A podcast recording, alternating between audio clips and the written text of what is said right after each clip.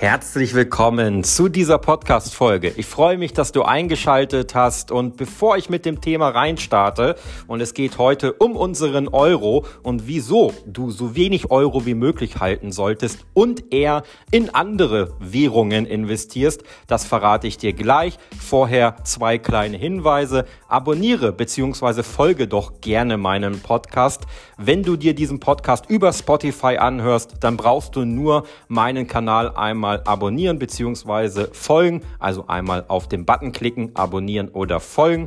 Und wenn du das Ganze über Anchor FM anhörst, wenn du dort schon einen kostenfreien Account hast, dann klickst du auch dort nur auf Abonnieren bzw. Folgen. Wenn du noch keinen Account bei Anchor FM hast, dann kannst du diesen kostenfrei innerhalb von wenigen Minuten erstellen und dann kannst du auch den Podcast folgen, beziehungsweise natürlich auch noch vielen weiteren Podcasts, die du hier findest. Der Vorteil für dich, du verpasst keine neue Folgen mehr. Das heißt, du wirst direkt benachrichtigt auf deinem Smartphone, sobald eine neue Folge von deinem Lieblingspodcast online geht. Zweiter Hinweis, folge mir doch auch gerne auf meinen Social Media Kanälen, allen voran meinem Instagram Account. Dort heiße ich Thomas Pollard.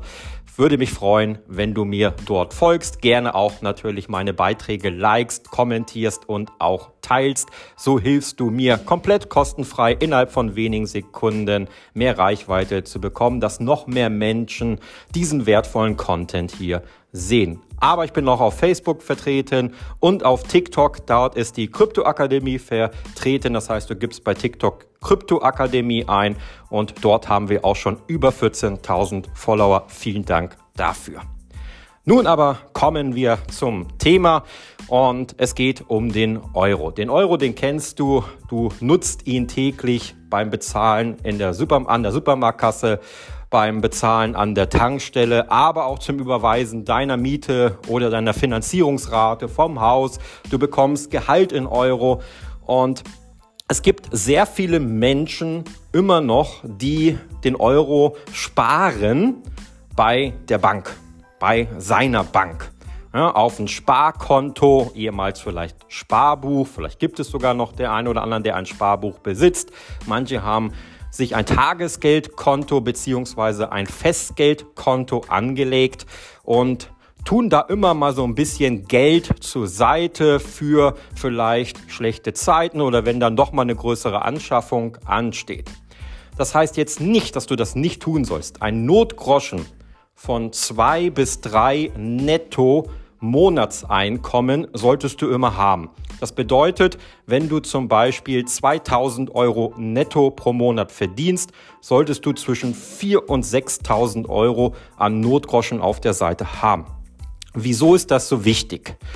Grundsätzlich kann es ja immer mal passieren, dass du, hoffen wir es natürlich nicht, den Job verlierst oder wenn du selbstständig bist, dass du vielleicht einen Auftraggeber verlierst und vielleicht auch mal einen Monat ohne Einnahmen bist oder vielleicht zwei Monate. Damit du dann nicht in Probleme kommst und dann einen Kredit aufnehmen musst oder in den Dispo reinrutscht, wo du sehr hohe Zinsen bezahlst, ist es immer gut, etwas Geld auf der Seite zu haben als Notgroschen. Dieses Geld nutzt du dann bitte auch nicht, um irgendwelche Anschaffungen zu machen, irgendwelche Reisen damit zu machen, sondern es ist wirklich der Notgroschen, wenn du gerade zum Beispiel in etwas finanzieller Schieflage gerätst, bevor du irgendeinen Kredit aufnimmst, bevor du in irgendein Dispo gehst, nimmst du dann diesen Notgroschen. Aber auch wirklich nur dann zwei bis drei netto Monatsgelder. Und diesen Notgroschen, den solltest du bitte auch immer aufbauen, bevor du anfängst zu investieren. Also bevor du in irgendeine Aktie investierst, Kryptowährung oder so weiter, hab erstmal diesen Notgroschen von zwei bis drei Nettogehältern auf der Seite. Wenn du den hast, dann bist du safe, dann schläfst du ruhiger und dann kannst du anfangen zu investieren. Das nur mal so am Rande. Die meisten haben diesen Notgroschen in Euro. Und der Euro, ich glaube, das hast du schon mitbekommen, verliert immer mehr an Wert. Ja, aufgrund, dass die Wirtschaft in Europa nicht mehr so ganz konkurrenzfähig ist, um es mal diplomatisch auszudrücken, und äh, andere Kontinente, andere Nationen an Europa vorbeiziehen und dementsprechend deren Währung ist auch deutlich wertvoller, wertstabiler als jetzt unser Euro.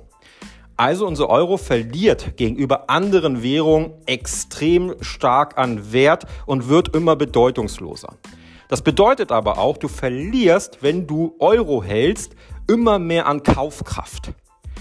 Und ich empfehle dir, dass du den Notgroschen, also das Geld, was du jetzt vielleicht in den nächsten Wochen, Monaten, vielleicht sogar in den nächsten Jahren nicht brauchst, nicht in Euro hältst, sondern in eine andere Währung tauscht. Zum Beispiel in die Weltwährung US-Dollar. Der US-Dollar ist nicht die wertvollste Währung der Welt. Aber es ist, stand jetzt immer noch die Weltwährung und die Weltwährung ist immer noch deutlich stabiler als der Euro. Und US-Dollar akzeptiert weltweit eigentlich jeder, weil es die Weltwährung ist. Fast jede Nation akzeptiert den US-Dollar. Das heißt, du kannst eigentlich in jedem Land auf dieser Welt US-Dollar gegen eine andere Währung tauschen. Das ist Währung Nummer eins. Wenn du sagst, okay, ich möchte aber in die wertvollsten Währungen dieser Welt dann investieren, dann, wenn ich es schon mache, dann ist es zum Beispiel der Dinar oder der Dirham. Das sind so die ähm, Währungen von den Nationen, die auf Ölvorkommen aktuell ähm, sitzen. Ja, das sind momentan die wertvollsten Währungen. Ähm, also Dirham und Dinar.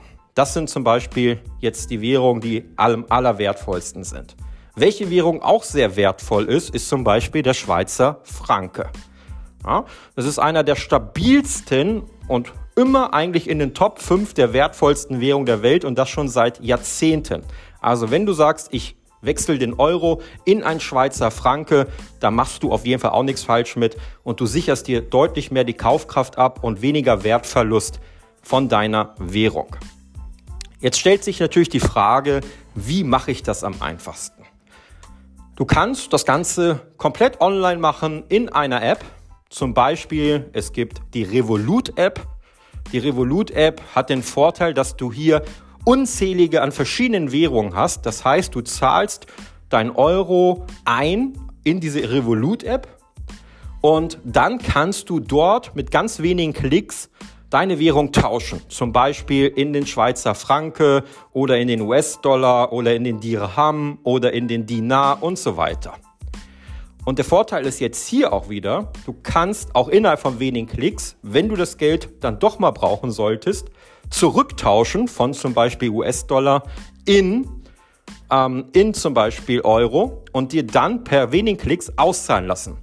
Das Ganze dauert immer so ein bis zwei Bankarbeitstage, manchmal drei Bankarbeitstage, je nachdem, ob ein Wochenende dazwischen ist. Und dann hast du das Ganze dir wieder auszahlen lassen.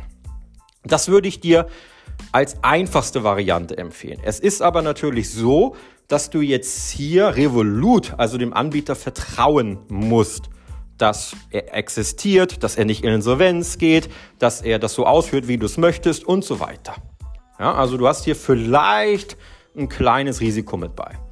Die sicherste Variante ist, aber hier bezahlst du auch dann schon manchmal etwas höhere Gebühren, ist, dass du Euro physisch hast, also Euro-Scheine, Euro-Münzen und du tauscht diese Euro-Münzen oder Euro-Scheine zum Beispiel bei deiner Bankfiliale, wenn du eine hast, oder bei einer Wechselstube, wenn du keine Bankfiliale hast, wo du hingehen kannst, wechselst das dann in eine andere Währung, in die du wechseln willst, zum Beispiel in den US-Dollar. Dafür bezahlst du aber, je nachdem, wohin du gehst, teilweise schon etwas höhere Wechselgebühren. Der Vorteil ist hier, du besitzt dieses Geld dann physisch. Es ist nicht nur irgendwo digital in irgendeiner App bei irgendeiner Bank, ja, die haben zwar, Revolut hat eine deutsche Bankenlizenz und es gibt auch eine Einlagesicherung von 100.000 Euro und so weiter. Also du bist dort schon relativ sicher.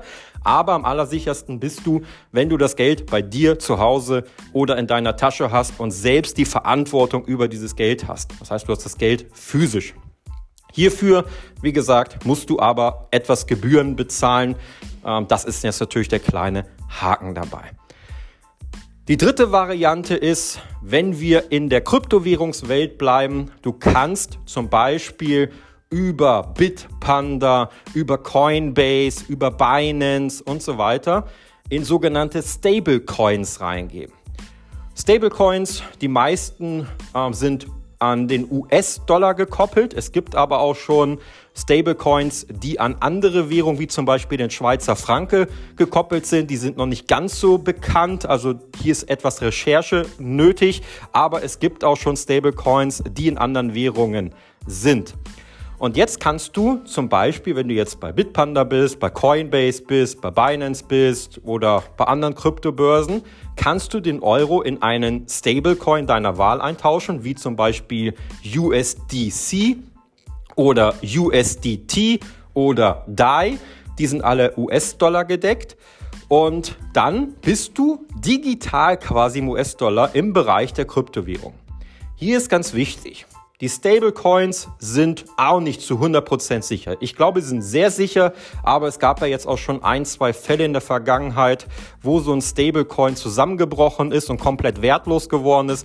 Das heißt, setze hier nicht alles auf ein Stablecoin, sondern diversifiziere dieses Geld. Zum Beispiel, du hast jetzt 10.000 Euro. Diese 10.000 Euro diversifizierst du auf drei oder vier Stablecoins. Ja, setze nicht alles auf eine Karte, weil wenn dann doch mal was mit einem Stablecoin passieren sollte, dann hast du immer noch die Möglichkeit, dass äh, dementsprechend, oder nicht, das sind die Möglichkeit, sondern dann hast du immer noch drei weitere Stablecoins, wo du nichts verloren hast. Wenn du alles auf einen setzt, dann hast du alles verloren. Hier ist der große Vorteil, dass du die meisten Kryptobörsen per App bedienen kannst und dass du diese Stablecoins weltweit nutzen kannst. Das bedeutet, wenn du dir so eine Kreditkarte von diesem Anbieter holst, es gibt zum Beispiel bei Bitpanda eine Visa-Karte, das ist eine Debitkarte, also keine Creditkarte, sondern eine Debitkarte. Das Ganze gibt's aber auch von Crypto.com und von vielen weiteren Anbietern. Dann kannst du auch dann dementsprechend weltweit damit bezahlen. Das heißt, wenn du in ein anderes Land reist, kannst du damit bezahlen ähm, wie mit einer Visa-Karte zum Beispiel und es wird der Stablecoin dann belastet. Aber du bleibst trotzdem in diesem Stablecoin drin und der ist an den US-Dollar gedeckt und bleibt so wertvoll wie der US-Dollar. Du kannst hier auch natürlich dann in eine andere Kryptowährung tauschen. Das heißt, wenn du sagst, ich will jetzt zum Beispiel die Hälfte davon irgendwann in den Bitcoin wechseln oder in eine andere Kryptowährung, ist das Ganze auch innerhalb von wenigen Klicks möglich. Also fassen wir zusammen. Du solltest den Notgroschen und das Geld, was du in den nächsten Monaten nicht brauchst, nicht mehr in Euro halten, weil du zu einen hohen Kaufkraftverlust oder erhältst und dass der Euro immer mehr an Wert verliert, sondern du solltest in eine andere Währung das Ganze tauschen. Das ist heute kein Hexenwerk mehr. Das geht teilweise innerhalb von wenigen Minuten und ist auch überhaupt nichts mehr Schlimmes. Zum Beispiel, wenn du in die Wert vollsten Währung rein willst, in den Dinar, in den Dirham, in den Schweizer Franke oder in den US-Dollar, da reingehen.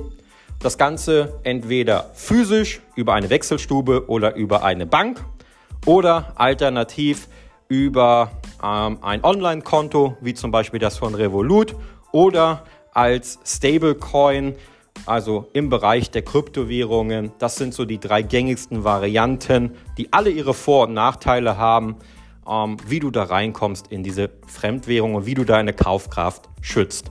Oder du machst es sogar ganz einfach. Du setzt auf alles drei. Das heißt, du hast beispielsweise wieder 10.000 Euro. Dann tust du einen Teil ähm, in Revolut rein, dann tust du einen Teil in Stablecoins und einen anderen Teil hältst du dann physisch und da bist du dann auch auf einer sehr sicheren Seite. Ich hoffe, ich konnte dir etwas mitgeben und du setzt das vielleicht dann für dich um, um deine Kaufkraft zu schützen. Wenn du Fragen dazu hast, wenn du Meinungen dazu hast, dann freue ich mich, wenn du unter diesem Podcast kommentierst beim einen oder anderen Anbieter hier ist das möglich. Ansonsten, wenn das hier unter dem Podcast nicht möglich ist, also unter dieser Podcast-Folge, dann kannst du mir auch gerne auf Social Media, zum Beispiel auf Instagram, eine Nachricht schicken. Und ja, freue mich immer auf Feedback. Ansonsten bis zur nächsten Folge, dein Thomas.